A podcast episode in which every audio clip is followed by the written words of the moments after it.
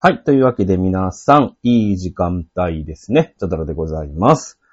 さあ、えー、3月もね、なんか桜咲いたって？だから、なんだろうね、この3月のさ、まあ、今日も16日で、本当に今日ね、今日までに送ってくださいって言われて、もう夜の10時を過ぎて、やっと家に帰ってきて、いきなり収録してるわけなんですけど、あの、なんだろうね、この1週間さ、ちょっと情報量多くないっすか？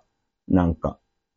あの、まあ、ほら WBC ね。今もう、今目の前でやってますけど、ね、WBC が始まりましたとかさ、ね、あの、サムライジャパンとかさ、え、ヌートバーとかね。もうヌートバーなんかみんな知らなかったでしょ？今もう1億人ぐらい知ってるからね、日本人のうちね。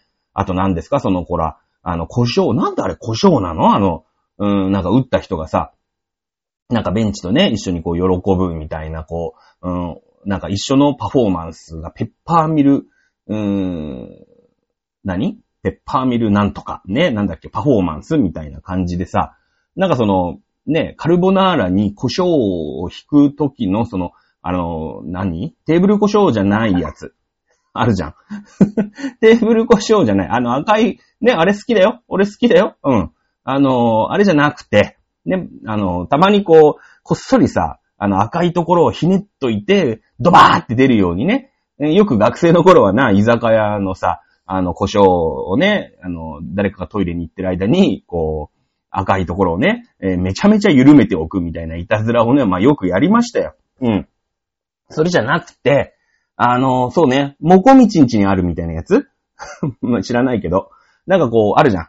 粒の胡椒をね、ガリガリガリってこう、やる、うーなんでしょうね。その、そういうのが、みんなやるんでしょ？あれ流行るよ、多分。ペッパーミルなんとかみたいな。なんか、もうこれで WBC がさ、まあ、うまいこと言ってね、なんか優勝なんかしちゃったりして、ね。えーそうするともうみんながさ、なんかいい、ね。こう、なんか、うんいい感じになっ、いけてる時のポーズはもうペッパーミルだ、みたいな、もう、なんだろうね。あの、ユーキャンのさ、今年のね、流行ポーズ大賞みたいなことになってくるわけ。きっと。いや、知らないけどね。うん、知らないけど、あのー わかんないですけどね。えー、とかさ、ね、えー、方や、ね、その政治の、うん分野ではね、その、なんかさ、あの、高市さんね、うん、が、文、なんかほら、捏造文章がどうしたこうしたとかでさ、ああでもね、こうでもないって、またね、その盛りかけみたいなことやってるわけじゃないですか、その、あ立憲民主党の小西博之でしたっけ？まあ、博之って名前のやつはろくなやつがいないなと思いますけれども、ね、えー、もうどう、どうでもいいし、ね、あの、まあ、なんでしょうね。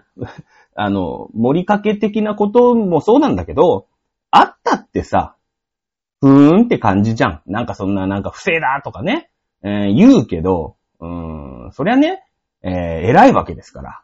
ね。えー、なんかそんなのでさ、だって偉い奴にはやっぱ忖度するじゃん。みんな。ね。だからきっと、なんかそういうなんかね、ちょ、ちょっとした不正ね。めっちゃ不正は怒られると思いますけれども、まあちょっとした不正ぐらいね、やると思いますよね。うん。別に、で、だったらお前らも偉くなれっていうだけの、うん、話だと思いますけどもね。うんね、あの僕は総理大臣の、えー嫁はんと桜が見たい ねだって有名人じゃん。んななんかさ、カンナオトの嫁はんと、なんかね、あの、桜見ても、ふーんって感じだけど、ああ、なんか、あーね、えー、あの、安倍さん？の奥さんですか？うんと、なんかさ、今の総理大臣の奥さんとね、桜見たら、なんか、おー、そうかってなるかもしんないよね。うん。それだけの話だと思いますけどもね。まあ、どうでもいいですよね。なんかこの一週間ね、あ、浮かれてるね。日本が浮かれてるよ。うん。なんか、ね。えーいうことで、えー皆さんね、あとほら、何でしたっけ？えー、なんとか銀行。ね、えー、なんだっけ？なんとかバレー。シリコンバレー銀行が破綻しましたみたいので、あの、2日続けて日経平均600円ずつ下げて、多分1200、300円ぐらい下げたんじゃないですか？おそらく。ね。これでまたさ、なんか、その、ね、金融危機みたいなさ、あったじゃない。ね。サブプライムローンとかね。まあ、そこまでにはなんないような気はするんだけどもね。うん、なんかちょっと特殊な銀行らしいので、まあ、ただただその、なんていうの？うん、金利が上がって、ね、えー、金利が上がること、上がるとさ、その預金を、まあ、そのね、貸し付けて、で、その貸し付ける金利も上がるから、いいんじゃないかなって思うんだけど、多分ね、大して貸し付けてなくて、あの、なんだろうね。なんか、その辺、債券とかを勝手に買ってね、うん、本当だったら、その、うん、いろんね、みんなからお金集めてね、預金を集めて、それをね、その、シリコンバレーのさ、あ会社ベンチャーの会社とかに貸して、えー、まあね、1億円、まあドルまあ別に1億ドルでもね、100万ドルでもいいんだけど、貸して、えそれをこう、利ザヤ取っていくと。そうするとさ、あの、金利がね、今ほらインフレだから、うん、金利上がってるんだけど、その、預金の金利も上げなくちゃいけないから、損しちゃうわけだけど、ね、銀行がちゃんと金を貸してれば、貸した金の金利も上がるから、行って帰ってこいで、そんなにこう、変なね、経営破綻とかなんないんですよ。ね。えー、なんですけど、ちょっと銀行の業務をサボって、あのー、債券とかね、えー、そういうのを多分ね、買ってたんでしょうね、おそらくね。うん、そんな気がしますね、なんとなくね。まわかんないですよ。僕の浅はかな経済の知識からいくと、まっとうな銀行だったら、金利が上がる段階で、えー、破綻をするなんてのはもうちゃんちゃらおかしいんですよ。うん。だって、ね、えー、貸し付ける時の金利の方が高いわけでしょ？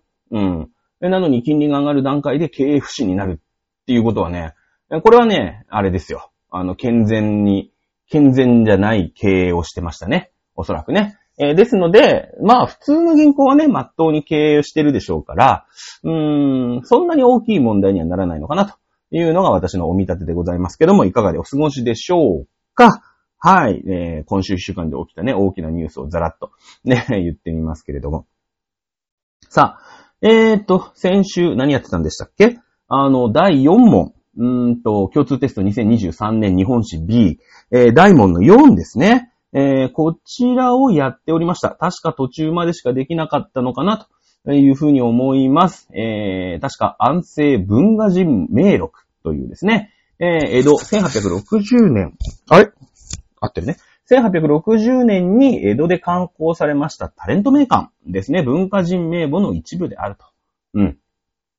ね。えー、それについて、えー、資料1に載る文化人は江戸を居住所、居、居、居所としていたので、えー、関東以外の場所に領地を有する大名に使えることができなかったというふうにありますけども、このタレントメーカーを見るとですね、えー、何ですか、あ津山藩とか、備前藩とか、ね、岡山県ですね、この人たちね。えー、ですので、えー、これは間違いですよね。書いてあります。そのまま資料を読むだけです。はい。資料1に載る文化人の中には、書画などを得意とするものだけでなく、西洋の学術文化を研究している者がいた。ね、書いてあります。えー、このね、タレント面館を見る安政文画人目名録ですか？あこれを見るとですね、えー、まあ、書とかね、儒教とかね、蘭学、それから、あ書画とか書いてある蘭学っていう人がいるんですよ。宇田川交際というね、知らないですよ。こういう人がいるんです。書いてあるんだから。うん、津山藩にいたんで、蘭学です。これオランダの学問ですからね。えー、西洋の学術文化を研究してる者がいたんだよ。だって書いてあるんだ。はい、ということで、確かそこまでやったんでしょうね。はい、ということで今日は日本史 B 大門4の問いの4、それから問いの5、サクッとやって大門5に入っていきたいなと、うん、思ってます。さあ、江戸時代の話ですよ。大門4は江戸時代の話です。えー、河川部 C。河川部 C。はい。近隣諸国との間で漂流した人々を送り返すようなことも行われていたようだよ。うん。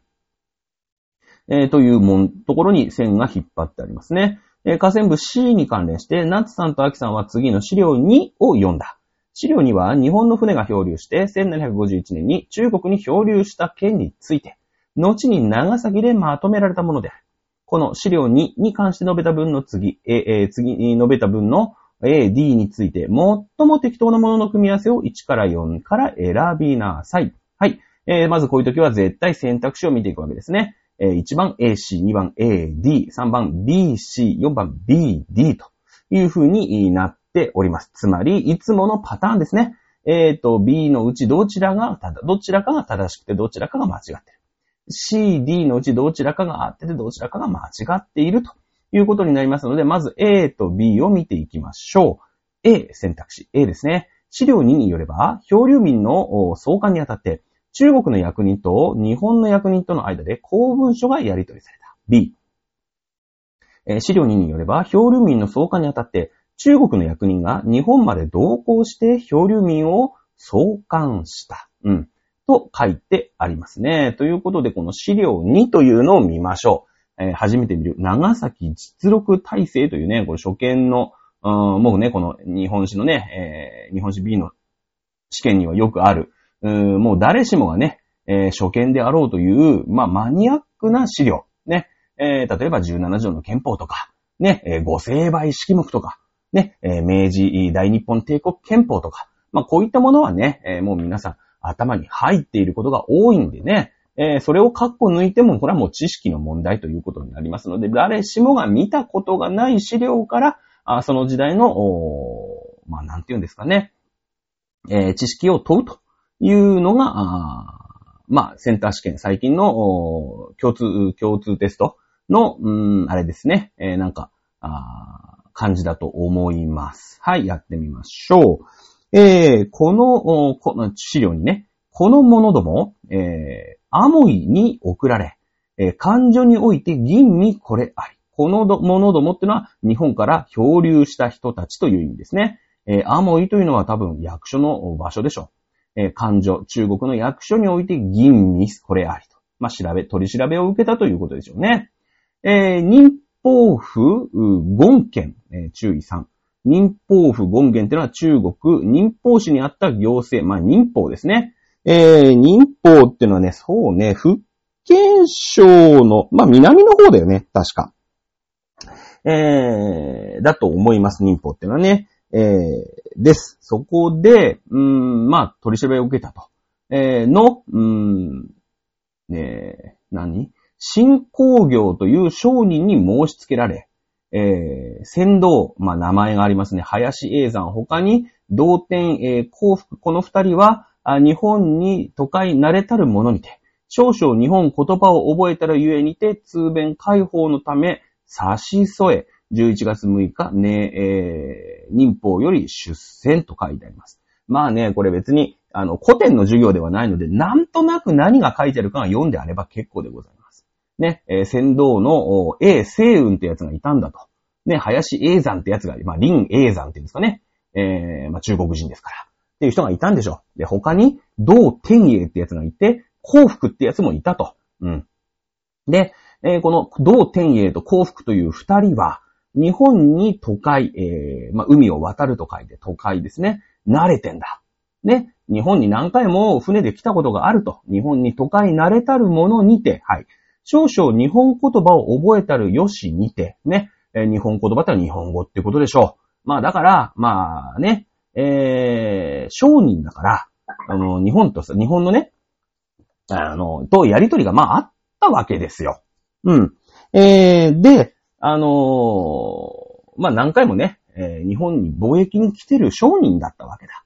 で、えー、まあね、何回も来てるから、あまあまあこうやってふこういう感じでね、えー、この時期にこういう風に行けば、まあ、なんか台風とかもあんまり来ないよとかさ、ね、そういうの知ってるわけ。まあ、一回津島に寄ってねとかそういうのも分かってるわけだよね。で、日本の言葉も片言だけど喋れるよ。ね。日本、少々の日本言葉を覚えたるゆえにてって書いてあるじゃないですか。はい。まあ、言いますよね。日本でもさ、そのロシアとね、えー、貿易をしてる。カニ、まあ、ロシアのこと今言っちゃいけないのかもしれないけどさ、あまあ別にいいですよ。朝鮮でもね、えー、韓国でもいいですよ。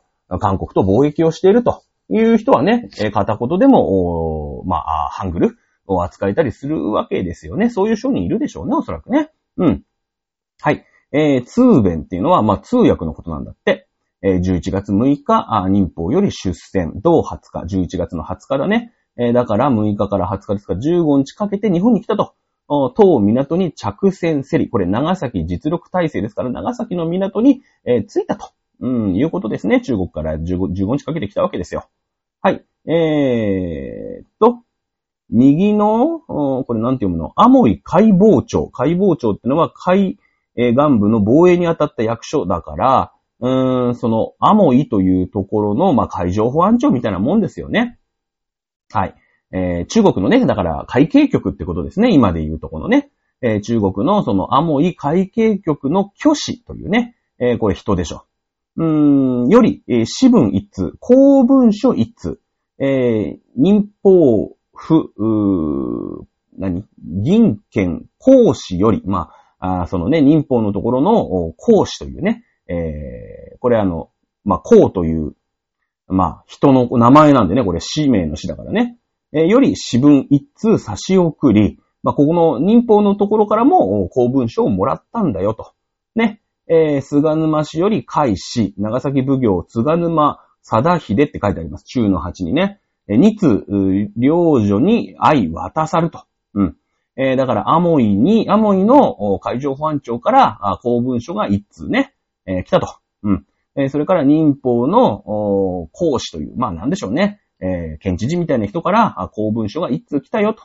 で、長崎の奉行の菅沼ってやつが、それに対する返事を2通、したためて、ね、え、まあ、お互いに、え、交換したと。うん。いうお話ですね。これ、漂流民が来たわけですから。はい。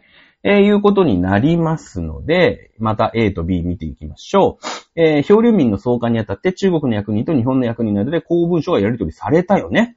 うん。中国のその会計局の人、えー、それから民法の役人、えー、ここからか公文書が来てます。そして日本の奉行所。これ、ね、ちゃんとした役所ですよね、日本のね。えー、そこから返事の公文書が2通したためられて、えー、交わされたということですね。はい。えー、なので A は正しいんじゃないですか ?B。え、資料2によれば、漂流民の送還にあたって、中国の役人が日本まで同行して漂流民を送還した。はい。これどうでしょうか？うん。確かに公文書は持ってきてますね。えー、公文書は持ってきてます。あの、会計局の役人が書いた公文書は持ってきましたけども、これはですね、え、持ってきたのは、あ普通の、うん、いかゆる民間の、えー、役人じゃありませんね、これね。うん。えー、商人ですね、商人。あの、日本でね、と貿易をしているので、えー、まあ、日本の言葉もしっかり覚えて、まあ、片言だけでもやりとりができるよ、ね。それから日本への公開術にも長けているよ、というね、この林永山ですか林永山ですか道天栄ですかこういった人たちが一緒に来たとということになりますので、中国の役人が日本まで同行して漂流民を送還したというのは5分になりますので、まず A が正しいですよね。はい。えそれから C 見てみましょう。この漂流事件が起きた当時、中国と日本の間に正式な外交施設の行き来はなかった。うん。外交施設はどうなんですかねえー、なんか行き来はなかった、なかったっぽいよね。なんか。ね、なんか、だってほら、外交施設がちゃんと行き来があったらさ、なんかそんな商人に任せるみたいなことってなんかしなくないですか？ね、なんかそんな気しますよね。はい。で、えー、まあね、まあその詳しいね、あの、歴史を知らなかったとしても、あの、中国ってどういう国かっていうのはこの番組でも散々パラ説明してますよね。あの、中国と、おまあ、他の国の間に正式な外交施設の行き来があった場合というのは、これ中国は完全に超高外交以外は認めてないですよね。に、中国は全部の親玉で、えー、なんか貢ぎ物を持ってくる。ね、プレゼントを持ってくると、うん、じゃあね、お前は、えー、日本の王様として認めてやるぞ。ただし、エンペラーは中国なんだぞ。その属国としての日本、ね、えー、の、を統治する王として、ね、その諸国の王として認めてやるぞ。というのが中国のこの、超高外交。これだけなんですね。中国ってのはもうそれしかやってないです。もう中国がもう一番偉くて、ね、えー、皇帝が一番偉くて、えー、それ以外の国ってのはもう完全蛮族なんですね。はい、蛮族なんですよ。なので、えー、中国と日本の間に正式な外交施設、まあ、正式な国交というものがあったとすると、もう日本は中国の属国でしかないわけですよね。えー、もちろん、あの、鎖国をしていた、この江戸時代ですけれども、中国とは貿易はしてました。そして中国とオランダ、えー、それから朝鮮、そして琉球ですね。えー、この4カ国ですね、えー、とは、貿易を日本は確かにして、えー、鎖国をしてませんでしたけれども、正式な外交施設、国と国の国交があったかというと、えー、違うんですね。あの、少なくとも中国とは違います。えー、朝鮮、それから琉球、えー、これはですね、え、正式な国交がありました。あの、朝鮮通信使とかね、いう名前で、え、しっかり向こうの国の人たちが、あ国賓として迎えられて、ね、えー、まあ、お互いに行き来がありましたから、うん。ですけど、中国と日本の間に正式な外交施設の行き来というのはなかったですね。えー、おそらくなかったです。はい。ね。えー、ですので C はどうやら成分かなということがわかります。はい。D、この漂流事件が起きた当時、中国から日本に来航する貿易船の数や貿易額はまだ制限されていなかった。うん。えー、これはですね、歴史用語で言うとこ、1715年、まあ、海博五指令というね、えー、海博五指神令かなうん、という感じで、えー、制限、あのー、されたんですね。制限されたんです。で、これよく見ると、この、えー、1751年の話なんですね。えー、1751年に中国に漂流した件についてってこれ問いように書いてありますから。うん。なので、1715年に、えー、開白五指神令がありまして、えー、貿易に関しての、まあ、制限がね、えー、加えられた後、1751年に、まあ、日本人が漂流して中国に流れ着いたということなので、えー、間違いなく制限はされていますので、えー、制限はされていなかったという D は5分ということになります。ただこのね、えー、海白五指神令、ここの知識がスポーンと抜けていたとしても、うん、中国と日本の間に正式な外交施設、これはね、えー、ないですね。うん。えー、もう本当の古代ですね。日本が徴工していた遣隋使、遣唐使の時代、それから、あ日本国王として、えー、民という国と貿易をしてましたけれども、足利氏ですね、足利義満かな。えー、ここはですね、この人たちはね、足利氏は、日本国王とね、えー、民に認めてもらって、えー、まあなりますので、その国交はあったんですね。日民貿易ね。うん、あったんですね。えー、ですので、このぐらいかな。あとはもう本当に戦後、日中国交正常化、田中角栄の時代ですね。えー、に、日中の国交というのが、復活しますので、え、その後ずっとないですよね。おそらくないと思います。まあ、こういうね、中国の、と、他の国、中国が他の国に対して結ぶ正式な外交というものはもう超高外交以外ありません。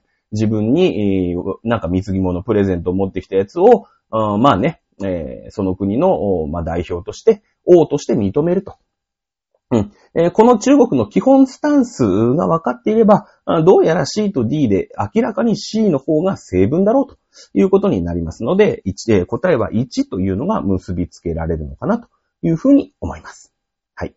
えー、問いの5番に行きましょう。夏さんと秋さんは、話し合いと授業の内容を踏まえて、調べたことをまとめた江戸時代における人々の結びつきについて述べた文として、最も適当なものを1から4から選びなさい。はい、1から4の中で一番正しい。正しいのは1個しかないってことですね。はい、1番行ってみましょう。えー、彦根藩、井伊家のような大名の家臣団。はい。えー、は、主君と家臣が血縁によって結びついている集団だと考えられる。うん。あのー、まあ、ね、この彦根藩井伊家、まあ、いろいろありますけど、例えば、あ赤穂浪士ね、えー、赤穂の殿様、ね、浅野匠の神、浅野家ですよね。これは赤穂藩、浅野家ですけれども、確かにね、主君が、あ電柱でござる、つってね、うん、松の廊下で、うん、刀抜いちゃって、切腹させられ、ね、責任を取って切腹させられたと。ね、か、主の仇を取らなきゃいけないって言ってさ、あの、みんなでね、あだう、あのか、2年か3年ぐらいさ、ひっそりとね、えー、いろんなところをこうやって超、なんか、省略して、で、えー、ある日雪の降った日ね、えー、12月16日でしたっけ？あの、キラ家にね、キラ邸に乗り込んでって、えー、みんなぶちのめして、で、まあ、ズバッと切腹すると。まあ、確かにね、その、主のために命を張って、みたいな感じでね、えー、まあ、血縁のような結びつきね、その親をね、自分の本当の親のように、うん、主君をね、えー、感じています。ね、えー、ですけれども、本当に主君と家臣が血縁によって結びついているのかと言われたら違いますよね。うん、違うじゃないですか。あ別に、あの、血縁によって結びついてはいません。うん。ね、えー、そういうね、えー、主君を第一に思う気持ちは、もう親とも同然みたいな感じではありますけども、これ言い切っちゃダメですよね。えー、これあの、主君と家臣が血縁によって結びついた、あこれ鎌倉時代の、まあ、総領制というね、えー、いう制度がありました。うん。えー、その、家臣と、ね、主君が、本当に血縁でね、その政略結婚がどうとかさ、そういった感じになりますので、1はどうやら違うかな違うという感じがしますね。はい、2番。江戸時代における村人、村民の結びつきは強く、幕府もそれに依拠して年貢などの諸負担を村全体の責任で受け負わせたと考えられる。はい。えー、これ言いました。昔なんか番組で言ったことがあるかなと思います。えー、村受け制度ね。うん。そのもう藩があって、国があって、そしてまあね、町とか村とかがあってって言って、この村受け制度。ね。えー、住民基本台帳みたいなものもその村からね、えー、と、こう、ボトムアップで上げていく。うん。なんかこの、なんでしょうね。この2番の村受け制度、ね、えー、これ非常に正しい雰囲気がしてきますよね。これ前回村八部なんていう話もします。ここの村っていうのがきっちり住民基本台帳を抑えているから、村八部にされると厳しいんですよ。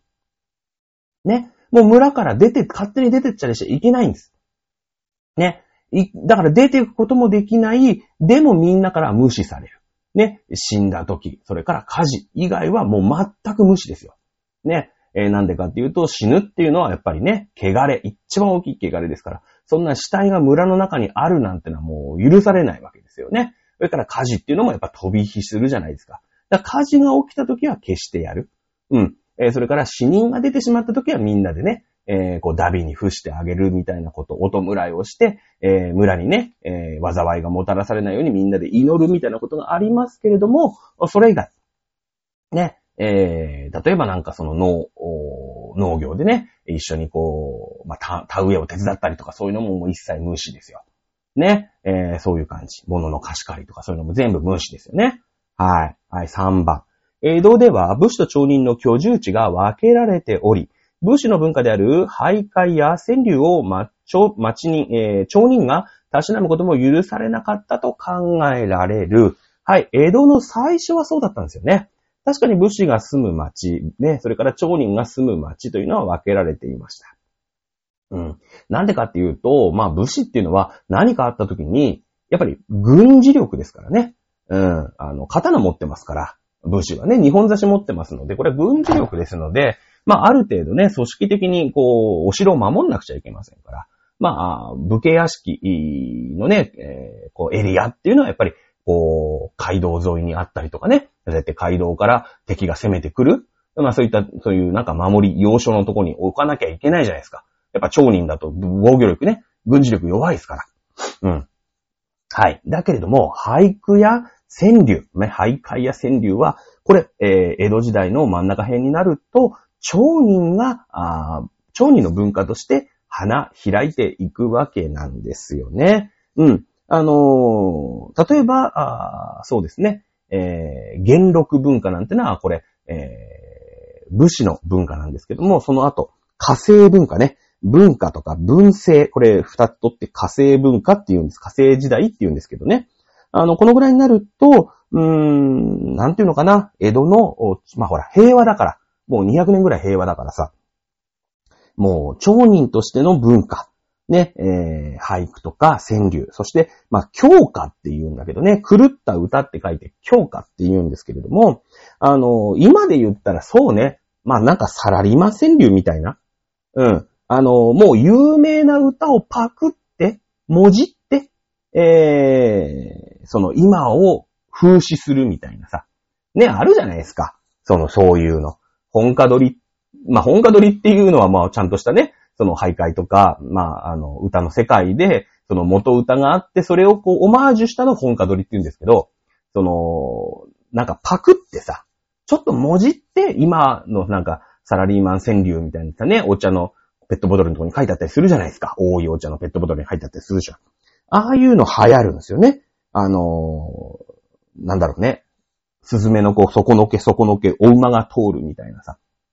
あの、これはこ、確か小林一茶だと思いますけれども、こういうなんか、なんかそういう朴突な歌書くのね、小林一茶だと思いますけれども、あのこれは別になんかさ、牧歌的な歌に一瞬見えるじゃん。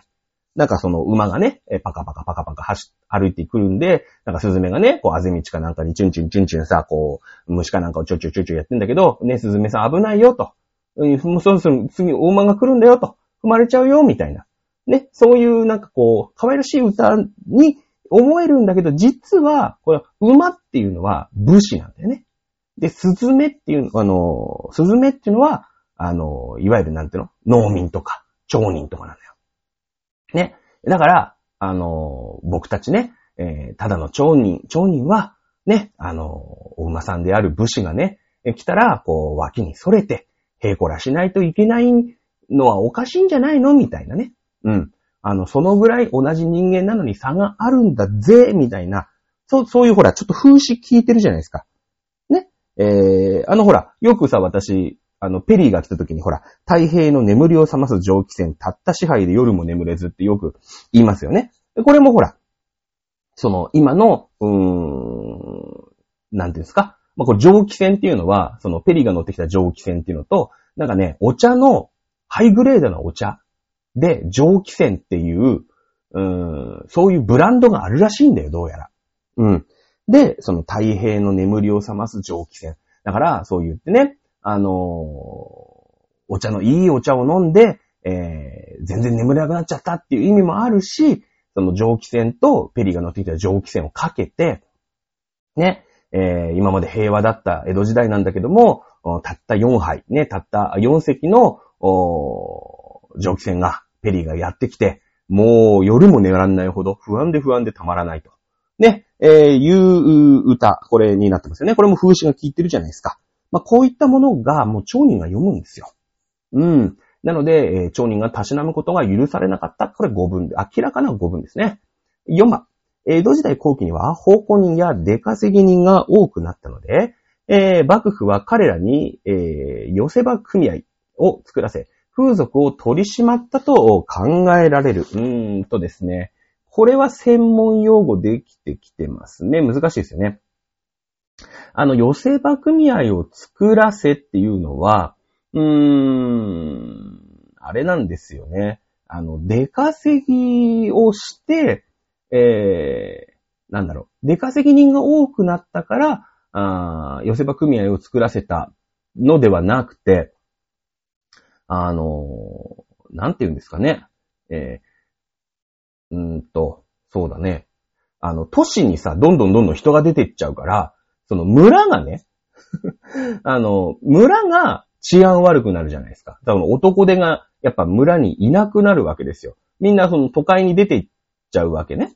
なので、その農村の治安がやっぱ悪くなる。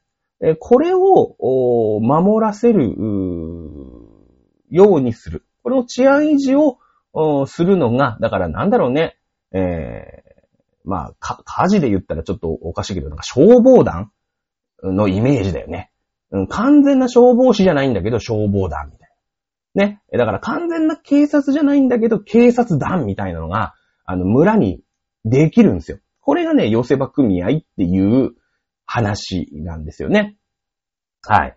えー、ですので、えー、これはですね、2番、うん、が明らか正しいですよね。たとえこの4番の寄せ場組合がちょっと不安だなってなっても、2番のね、村受け制度。うん。これは明らか正しいなってなってくれば、ここは2という選択肢を塗るというのがありなんじゃないかなと、いうふうに私は思いますね。はい。ということで、大問4でございました。はい。じゃあ、このまま大問5行ってみましょうかね。えー、大問5行ってみましょう。今日多分、まだ30何分だから、大問5全部いけるかな？っていうことで行ってみましょう。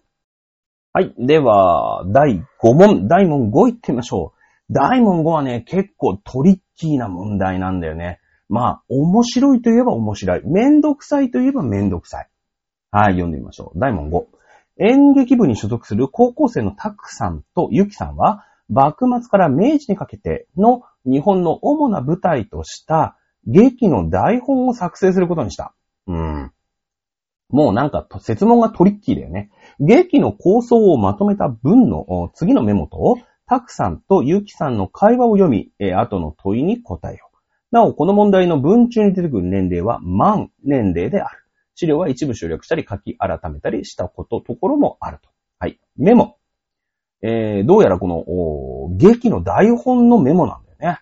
えー、主人公、牧野凛。知らないよ。牧野凛ね。はい。1860年生まれ。1910年没。なんだって。1860年っていうから、どんぐらいですか？えー、嫌でござんすペリーさんですから、ペリーが1853年に来てますので、えー、それの7年後だから日本がこう、開国したばっかりぐらいに生まれてるよね。うん。1850、嫌でござんすペリーさんでしょ？で、その次の年にペリーさんが来てますから、日米和親条約が1854年ですよね。次の年に来るぞって言って。ね、えー、ですね。それから1858年に、えー、日米修好通商条約になりますので、それの2年後ですね。だから開国してすぐぐらいに生まれたと。まあ、まさに、うーん、その幕末から明治という時の、に生まれたっていう感じなんか、あなんかしますよね。ね、なんとなくね。えー、はい、その牧野林っていうのがいると。林の父は東北地方のある藩の藩士。明治期は士族。なるほど。はい。えー、武士だ、武士の生まれだったんですね、牧野林はね。武家の、武家のお嬢さんなわけだ。はい。えー、林をはじめ登場人物は架空の人物。まあ、劇だからね。内容。幕末から明治にかけて時代が大きく変わる中、林が苦難を乗り越えながら成長する様子を書いた物語。まあまあなんかそういう、牧野林物語があるんでしょうね、おそらくね。はい。よくわかんないです。よくわかんないけど、とりあえず牧野林1860年生まれだけは覚えておきましょう。はい。会話、タクタクと雪ね。えー、面白い雪ができそうだけど、過去の時代を題材にするとなると、その時代が実際にどんな時代だったかを調べる必要があるね。うん、まああるね。まあ、いわゆる時代交渉ってやつですね。うん。雪。過去の時代を題材にした演劇や映画、ドラマでは、衣装や小道具、さらに物語の設定に関して、当時の状況や歴史的事実に照らして適切な検討をする時代交渉がよく行われるようだよ。そうそうそう。時代交渉ね。うん、そうなんですよ。今は逆に、その、時代交渉ガチガチにしすぎると失敗しちゃうので、ここは緩くしようみたいな。うん。例えば、うん、まあ、十何年前ですかね、えー、平の清盛という大河ドラマがありました。まあ、平の清盛というぐらいですから、もうこれ鎌倉時代より前ですよね。えー、だって平の清盛を倒したのが源氏なわけですから、平氏の時代ですからね。えー、まだ、あ平安時代ですよ。うん。え平安時代はね、まだね、その、着物を染めるという技術が日本になかったんですね。なかったです。あの、なので、その、リアルにね、この時代交渉をリアルにやっていくと、おまあ、武士、まあ、武士とかさ、その、町人とかね、いろんな人が、まあ、着物を着るわけですよね。洋服、洋服というか着物を着てるわけですけれども、基本的には色はないんですね。きなり、きなりっていうんですか？今で言うところの。ね、ベージュ？ですよ。はっきり言って。ね、えー、そういう色とりどりの、そういう何か染めたね、えー、着物というのは、着られなかった時代なんですね。まあ一部ね、その中国から輸入したりとかっていうもので、すごいね、えー、格式が高い人とかは入ってくるかも、あの、着ていた可能性はあるかもしれませんけれども、基本的にはきなりなんですね。うん。あもっと言うと簡単な話では、その三国志とかですよ。三国志の時代なんてのはあれはもう西暦00年とか、なんか200年とかそんなレベルですから、日本で言うと弥生時代ですからね。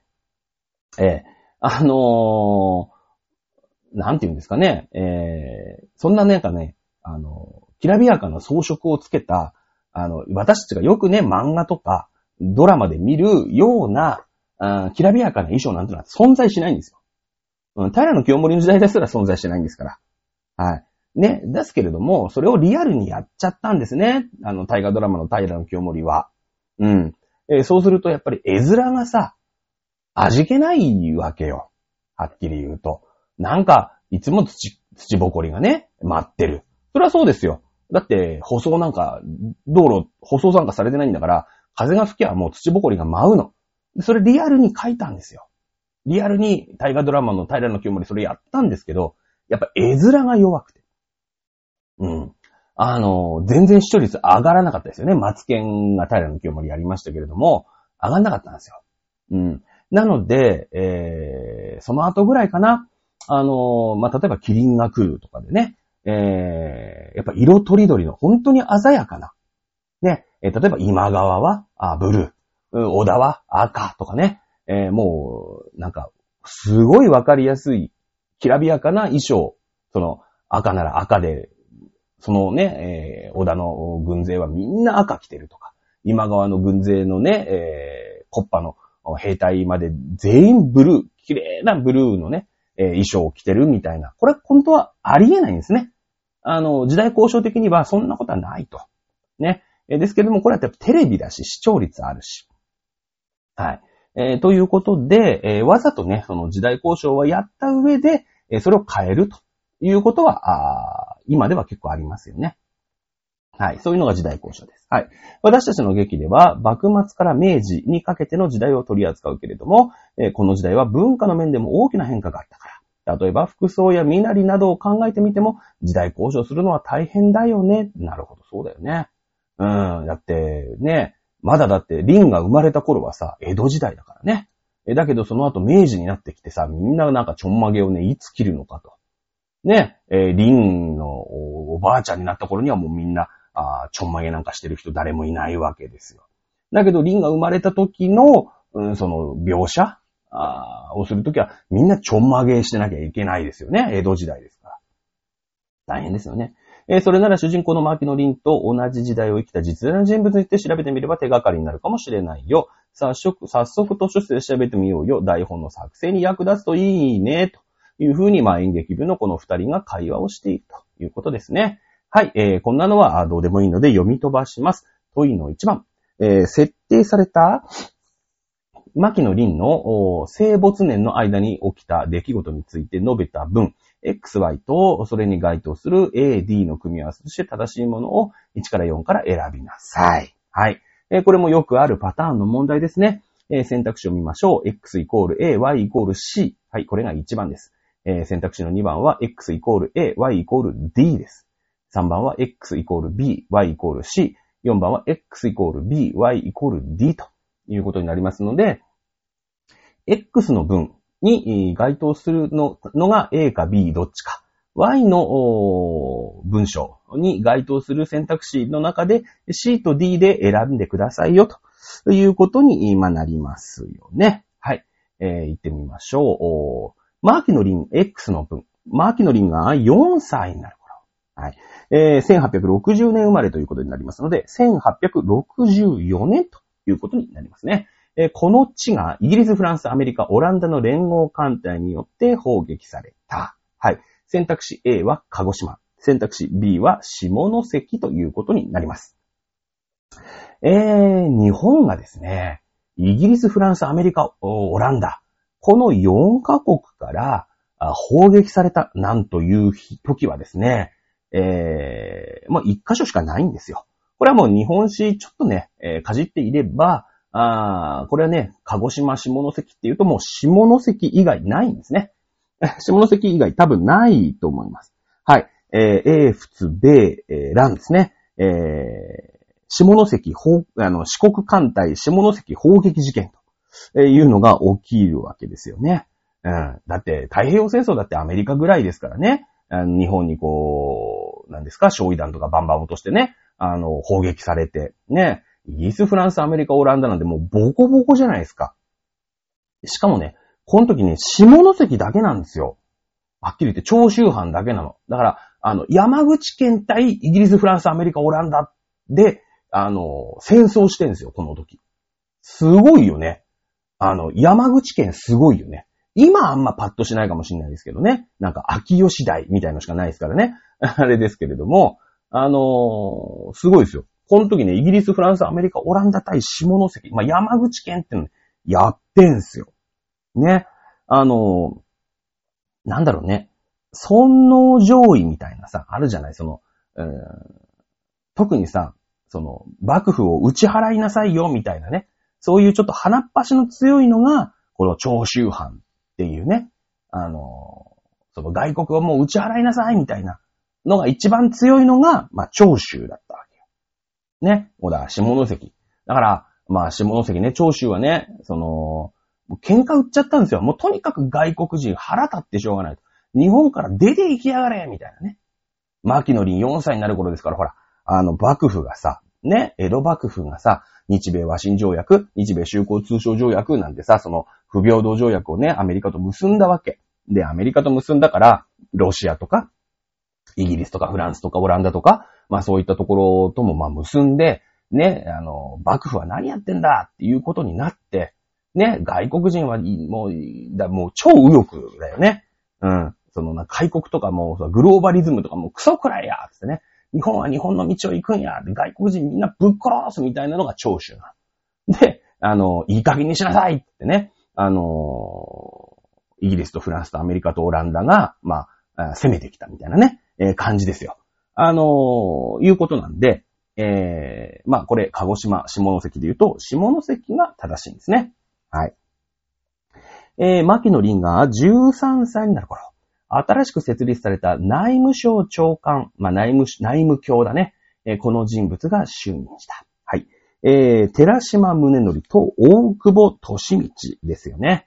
えー、これはまあ知ってるか知らないか問題っていうのもまああるわけなんですけども、この内務省、ね、えー、の長官として名を馳せたのは、まあ、大久保利道の方が合ってるんじゃないかなというふうに思いますので、下関と大久保利道が B と D になりますので、えー、正解は4というふうになっていきますよね。あの、この頃ってね、その、まあ、ざっくりね、ざっくりちょっとこう、時代背景をおさらいしておくと、あの、日本が、えー、その開国をするしないで、まあ、その、よくさ、なんか、あの、ななんだろう、タララララ、タララララはなんだっけ？世にも奇妙な物語じゃないけど、その、選択、もう人生のさ、大きな分岐点の選択を責められることってあるじゃない？その瞬間なのね。1853年、さっきも言ったけども、ペリー来航してますよね。それからその1年後に1854年、日米和親条約というのを結んでます。で、日米和親条約っていうのは、その、まあ、アメリカはね、その、クジラを取ってました。ね。今では捕鯨反対国ですけども、あの、取ってたんですよ。あの、クジラを。ね。えー、それで、まあ、日本にその、寄港する港が欲しかったわけですよ。まあ、水とか、焚き木とか、ね、薪とか、食料とか、こういうのの補給基地が欲しくて、開国しなさいよ、というふうになっていたわけですよね。えー、なんですけども、その貿易に関しては日米和親条約では結んでないんですよ。ちょっと保留したの。ね。だけども、まあ、アメリカもね、えー、貿易でうまい汁が吸いたいということで、1858年、まあ5年後ですね、4年後に、日米修好通商条約という条約を、まあ、結ぶことになります。まあ、これがもうね、えー、まあ、吸ったもんだですよ。はっきり言って。ね。えー、なんだろうね。まあ、日本はね、うだうだやってたわけですよ。結びたくなかったの、はっきり言って。ね。あの、中古通商条約を結び、結ぶつもりはなかった、なんか結びたくなかった。うん。あの、で、その時の天皇陛下ね、えー、これ孔明天皇なんですけど、もう孔明天皇はまあふざけんなと、そんななんかね、えー、日本は神の国なんだと。そんな外国人がね、ちょろちょろするなんて何事か、みたいな、あ感じだったの。だけど、その実際にさ、政治やってんのは、その孔明天皇じゃないじゃん。もう300何十年間江戸幕府がやってるから、その、孔明天皇、その天皇陛下がもうお飾りみたいになっちゃって、その、なんていうの？うーん、それ、そりゃそうなんだけど、それ嫌だよ、外国人来んのは。だけど、実際問題、そんなね、えー蒸気船、その産業革命がもう起きてて、えーこっちからの大砲はちっとも届かないんだけど、向こうは海にはね、あの、蒸気船が来てて、えーそっからの大砲はもうバンバン届く、アウトレンジ戦法なわけ、戦法なわけですよ。だからなんだろうね。こっちからのミサイルは届かないよ、みたいな。だけどあっちからの弾道ミサイルバンバン来ちゃいますよ、みたいな。もうタコ殴りに合うのば、分かってるじゃないですか。だって、こっちからはさ、海の上に浮かんでるね、うん、船に対して、えー大砲届かない。それはもちろん、刀とかね、えーそんな、なんか武士の魂とかさ、ねえ、侍スピリッツとかじゃ絶対戦えないじゃないですか。そんなんで飯食えないじゃないですか。ね、えだ、で、大砲も届かないわけですよ。だけどあっちはさ、そんななんかね、200メートルも300メートルも向こうから、もう、その、江戸城に向けてですよ、大砲バンバンぶっ放してくるわけですよ。こんな怖い話なくないですか？今みたいにミサイルがあったりとか、なんかドローンがあったり、弾道なん兵器とかさ、うーんなんかそういうね、そういうのがあるわけじゃないんですよ。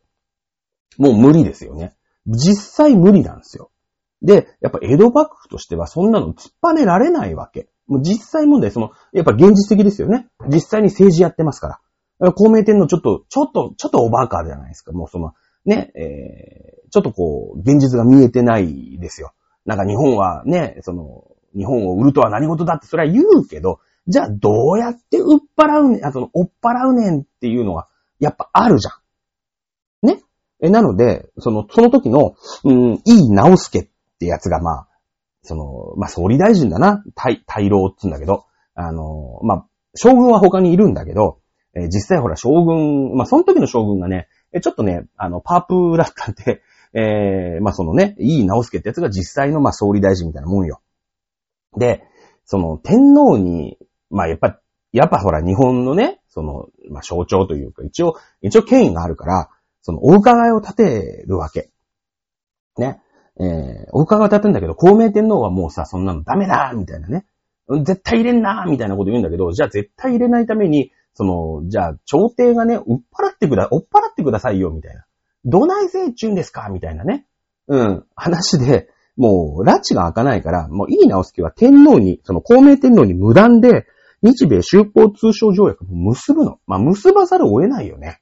だって、その弾道ミサイルで脅されてるわけですよ、はっきり言って。日本にその武力がないわけですよ。近代化してないから。ね。えーだから、その、不平等条約なの分かってんだけど、もう勝手に結んじゃったの。そしたらさ、孔明天皇にしてみたら、何勝手なことしてんの？俺が嫌だっつってんじゃんと。ね？確かに俺は、その、大対案というか、どうやって追っ払うかとか、そういうの言ってないよ。でも嫌なのみたいなね。感じになって、その、まあ、公明天皇ブチ切れるわけですよ。ね？そうするとやっぱ公明天皇がブチ切れたらさ、そのやっぱり、ええまあ武士の中にも、その幕府の中にも、えー日米修好通商条約どうなのみたいな。イーさん勝手にやっちゃったけど天皇陛下もブチ切れてるし、やっぱ良くないっすよこれみたいなのでさ、そのいい直輔としては、日本のためを思ってね。だってここで突っぱねたって、江戸城にさ、砲撃されて終わるじゃん。日本占領されるんだけど、なんとかね、その、来たやつがアメリカだったから、まだ話のわかるやつで、あの、ハリスとか、ハリスってその向こうの交渉相手もいるんだけど、その、いいよ。まあ、俺、俺らはそれで、なんか、そうやって追っ払おうみたいなね、そういう無視しても、無視しても知らないよ。次、イギリスってやつが絶対来るからね、つって。イギリスは悪いけど、こんななんかね、あれを、なんか交渉とかしてくんないよ。いきなりぶっ放してくるよと。ね、大砲を。で、乗っ取られるのがオチなんだよと。知らないぞって言われてるわけ。実際だってさ、そのほら、アヘン戦争とか、ね、えー、まだほら植民地をね、あの、インドもそうだし、南アメリカもそうだ、南アフリカもそうだし、もうそうやって無理っくりさ、植民地にしてるわけじゃん。もうアメリカそれ知ってっからね。うん。あの、いや、日本さんいいのそれでっていう話で、いやいや、そうだよねってっていいな、オスカそれで結んだわけよ。修好通商条約。だけど、公明天皇ぶち切れて、その、その幕府の中での反対派と、その、ぶち切れてる公明天皇が、その、なんか内通してね、うん、ちょっと、いい直輔、やっちまいましょうよ、みたいな空気になるじゃん。なるの。ね。で、もう、もうほんとさ、いい直輔はもう、いい直輔も本当に、いやいや、俺がどんな気持ちでこの日米通商修好条約結んだと思ってんだ、お前らと。じゃあ、お前らだったらちゃんとやれるんかいって言って、今度、いい直輔がブチ切れんの。で、起きたのが、安政の大国よ。ね、聞いたことあるでしょ？安政の大国。1858年から59年ぐらいだね。その、日米修好通商条約が1858年だから、まあ、その後すぐ。ね？えー、そんななんか公明天皇もさ、もうわけのわからんちんなこと言ってね、えー、好き放題言って、それになんか乗っかる奴らもいるから、この安政の大国ってのが、もういい直輔が逆切れっていうかもう完全に切れちゃって、お前らふざけんなと。ね？あの、俺がどんな気持ちで、日本が、日本を何とかして守んなくちゃいけないですよ俺をどんな気持ちでね、あの、条約結んだと思ってんだ、つって。反対してるやつ、ちょっと全員ぶちのめすつって、全員捕まえて、全員牢屋にぶち込んで、全員処刑するの。これ安政の大国ね。うん。で、そうするとさ、そんなことしたもんだから、その1年後、1860年の3月3日、ね、午前9時なんだけど、これ桜田門外の変つってさ、ね、今でいう桜田門つってさ、あ今で警視庁かな？があるところ、ね、に、その、その日ね、3月3日だから、沖縄祭りだから、ちょっとこうなんか、今だ、今だとなんだろうね、えー、パレードみたいなのをちょっとやってたの。で、そこに、で、もうしょうがないからさ、あの、入直輔もね、その、ほら、武士だから、それでパレードにさ、一日警察署長みたいな感じで行くわけじゃん。ね？えー、その時に、あの、あいつがね、その、まあ、安政の大国つってね、そんな、なんか、せっかく、こう、公明天皇がね、えー、こう、外国人追っ払えみたいな感じで、こう、まとまった反対派が、まあ、全員粛清されるわけですよ。で、なんだあいつはつって。あんなね、そんななんか、大したことしてない奴まで全員殺したら何事だって言って、あの、いい直輔ぶち殺すぞって言って、その、パレードに乗じて、えー、いい直輔殺すのが桜田門外の変っていうね。こういう時代ですよ。こういう時代。ね。おっかないでしょ？ね、こういう時代に、あの、なんとかリンは生まれたわけだ。ね。はい。問いの2。今日全部いけるかな？問いの4までいかなきゃ。はい。えー、河川部 A。河川部 A は、うん、うん、うん、あった。服装や身なりって書いてあるね。えー、服装や身なりに関連して、幕末から明治期にかけての服装や身なりに関わる出来事として、述べた分1から3のうち、古いものから年代順に正しく配列したものを選びなさい。はい。123、132231312123121ということですから、この123を順、年代順に配列していけばいいわけですよね。はい。1、政府が軍人と警察官以外の対等を禁止したことなどに不満を抱いた武士、士族たちが熊本で反乱を起こした。うん。えー、これ、配当例ですよね、おそらくね。はい、配当例。えー、配当例、まあいいでしょう。じゃあ2番も読んでいきましょう。様相での舞踏会を催すなど、大化政策を取った人物が条約改正に関して世論の反発を受け、外務大臣を辞任した。うん。えー、3番。伊勢神宮のお札などが降ってきたことを機に人々が乱舞する流行が生じ、その乱舞では男性の女装や女性の男装が見られることにあった。はい。えー、これ、幕末から明治にかけての物語ですね。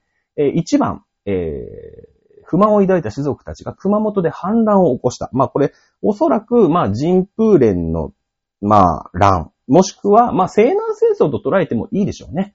えー、これ明治の出来事です。はい。2番、洋装での武礼、武道会を催すなどっていう段階でもうこれ絶対明治の話ですよね。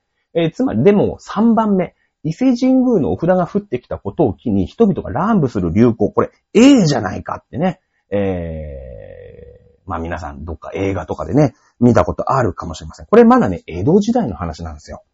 ね、江戸時代。ね、1860年代の話なんですね。あの、坂本龍馬のね、あの、まあ、幕末の時によく、人々がね、もうどうなっちゃうんだっていうことで、ね、ええじゃないか、ええじゃないかってって戻り狂うってのが大流行するんですね。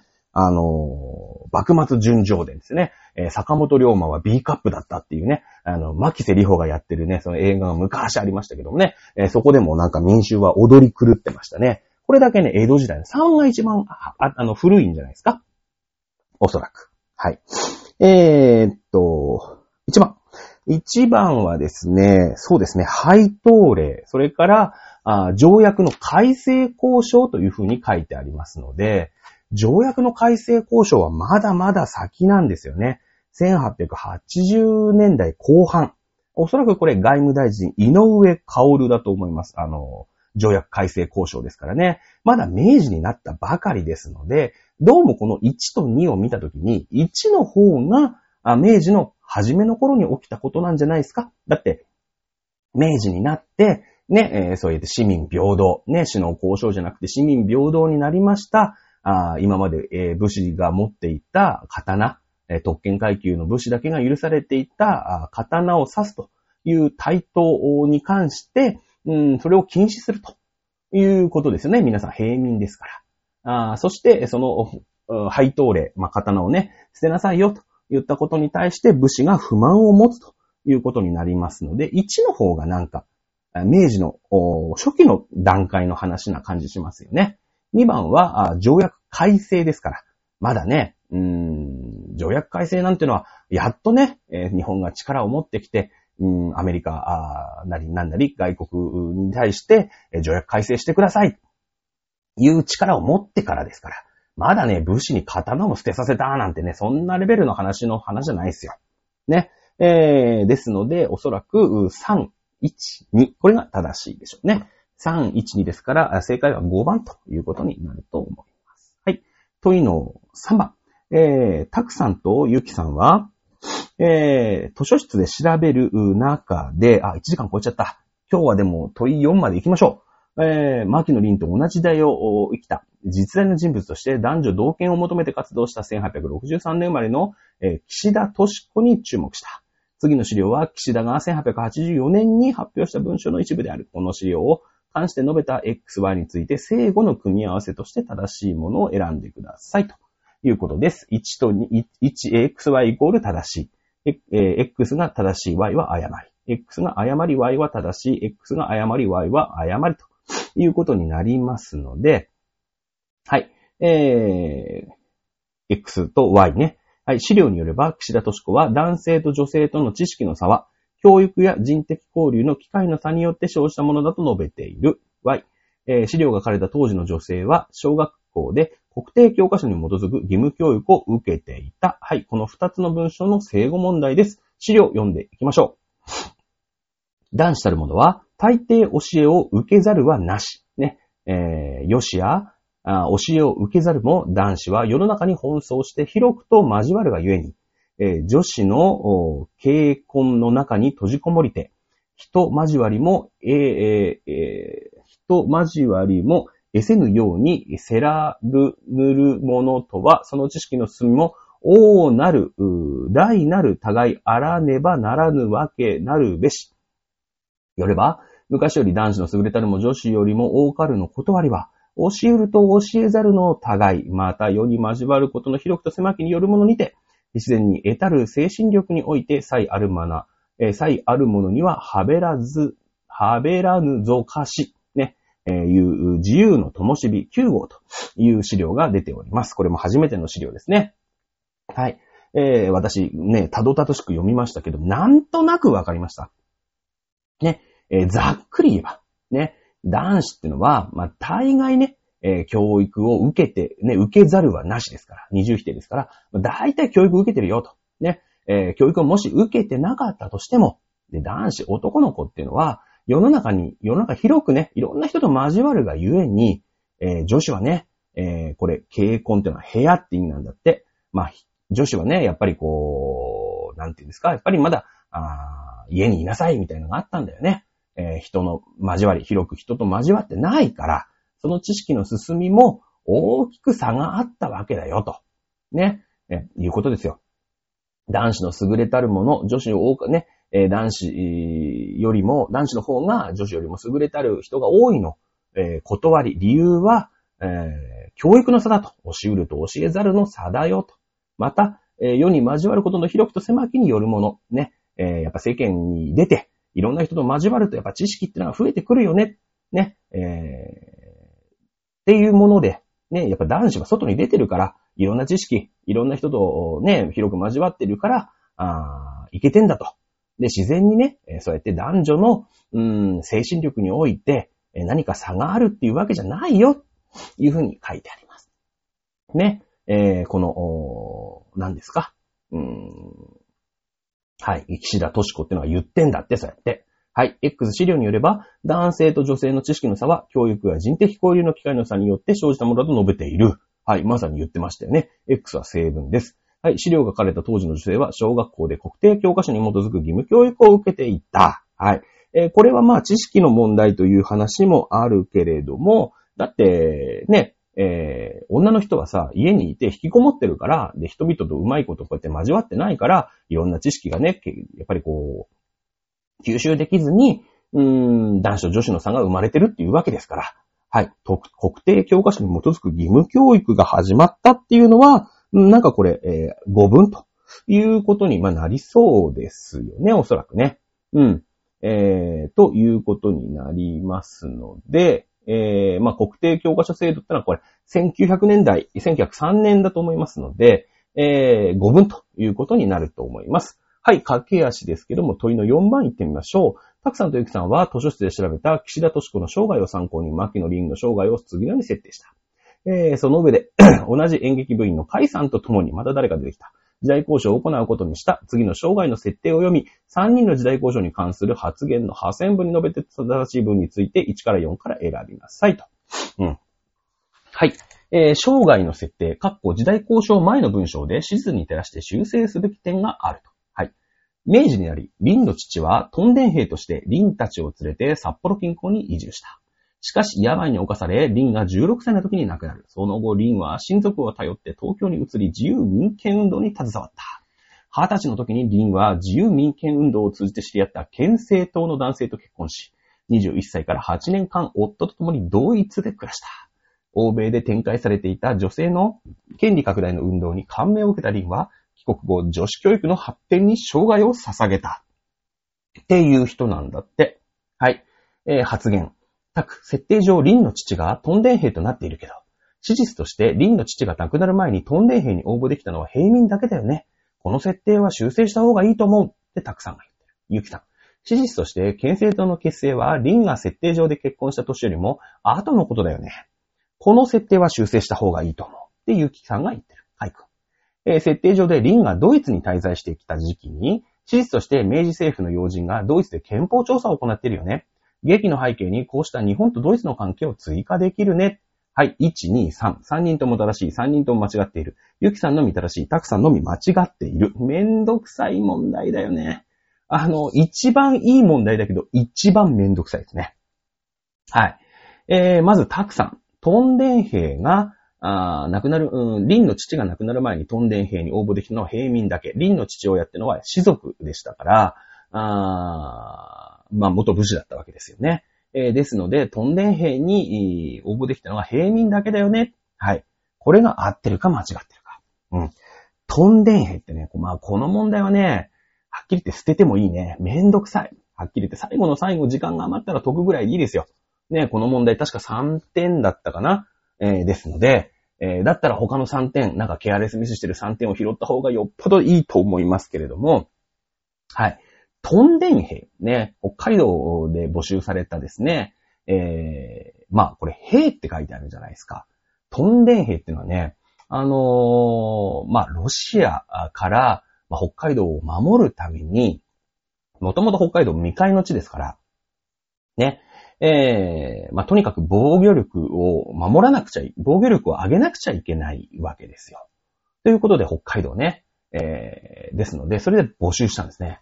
で、その時にさ、さっき言ったんだけど、武士は結構さ、あの、はぶられてたでしょ明治。ね、その、もともとさ、刀持ってたのも、そういう特権も奪われて、刀も捨てなさいって言われて、もう武士何したらええねんみたいな感じですよ。手に職ないわけですよ。武士は武士であることでお金をもらってたわけですから。うん。えー、だから暇な武士が増えちゃったわけですよ。この暇な武士の就職先として、このトンデン兵というものが募集されたというのが、あ現実なんですね。おそらくね。はい。えー、ですので、林の父が亡くなる前にトンデン兵に応募できたのは平民だけだよね。というのはタク君はこれ間違いですね。はい。えー、史実として、県政党の結成。リンが設定上で結婚した年よりも後のことだよね。リンの結婚20歳ですので、1860年から20足して1880年でございます。はい。えー、県政党の結成。まあ、県政党の結成、これもまあ難しいですよね。えー、県政党の結成というのはですね、あやっと日本がこう政治にね、力をこう入れ始めてくるという時代なんで、これ日清戦争の後なんですね。大隈重信内閣の時です。これ1890年以降のお話になるわけですよ。うん。えー、ですので、まあね、えー、これも、うーん、まあ、あそう、後のことだよねっていうのは、あ正しい。だから、ゆきさんの言ってることは正しいんですね。だからこの設定が間違ってるので修正した方がいいと思うよってこのゆきさんの方は、まあ合ってるわけですね。はい、かいくん。設定上でリンがドイツに滞在していた期間に史実として明治政府の要人がドイツで憲法調査を行っているよね。はい、劇の背景に日本とドイツの関係を修復、えー、追加できるね。かいくんが言ってます。えー、これはね、わか、もう知らなきゃしょうがないですよね。これ伊藤博文とかね、言ってるんですよ、ドイツで、けんあの、えー、憲法調査ね。言ってるんですよ。もう日本大日本帝国憲法を作ろうっていうことになって、そもそも憲法ってどういうもんだ？みたいので、ドイツにね、勉強に行ってるんですよ。あのー、なので、まあ、なんでドイツかっていうと、一番ね、その、なんていうの、中央集権みたいな、その、天皇陛下にかか、関するもの？天皇陛下に似た存在みたいなね。君主の力強いんですよ。なんか、あの、ドイツ、その時のドイツって。だから、まあ、その、ね、お、お、フランスとかさ、もう完全になんかさ、ルイ南西とかぶちのめして、俺たちの国だみたいな国にしちゃダメじゃん。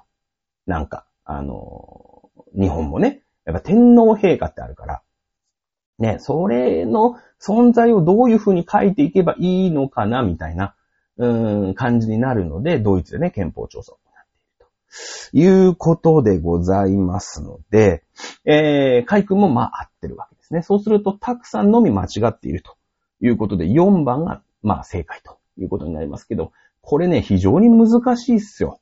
いろんな知識、その県政党の結成とかね、すごいこう、歴史上の、こと。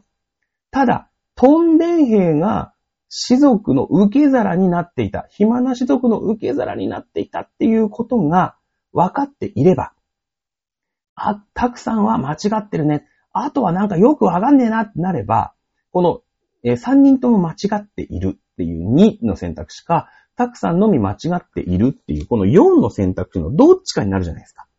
そしたらもうね、2か4どっちか、もうとりあえず塗っとけと。これ全部やって、時間があったらゆっくり考えようみたいな問題ってあるんですよ。こういうね、あの、無駄に時間を取ってしまう問題ってあるんだよね。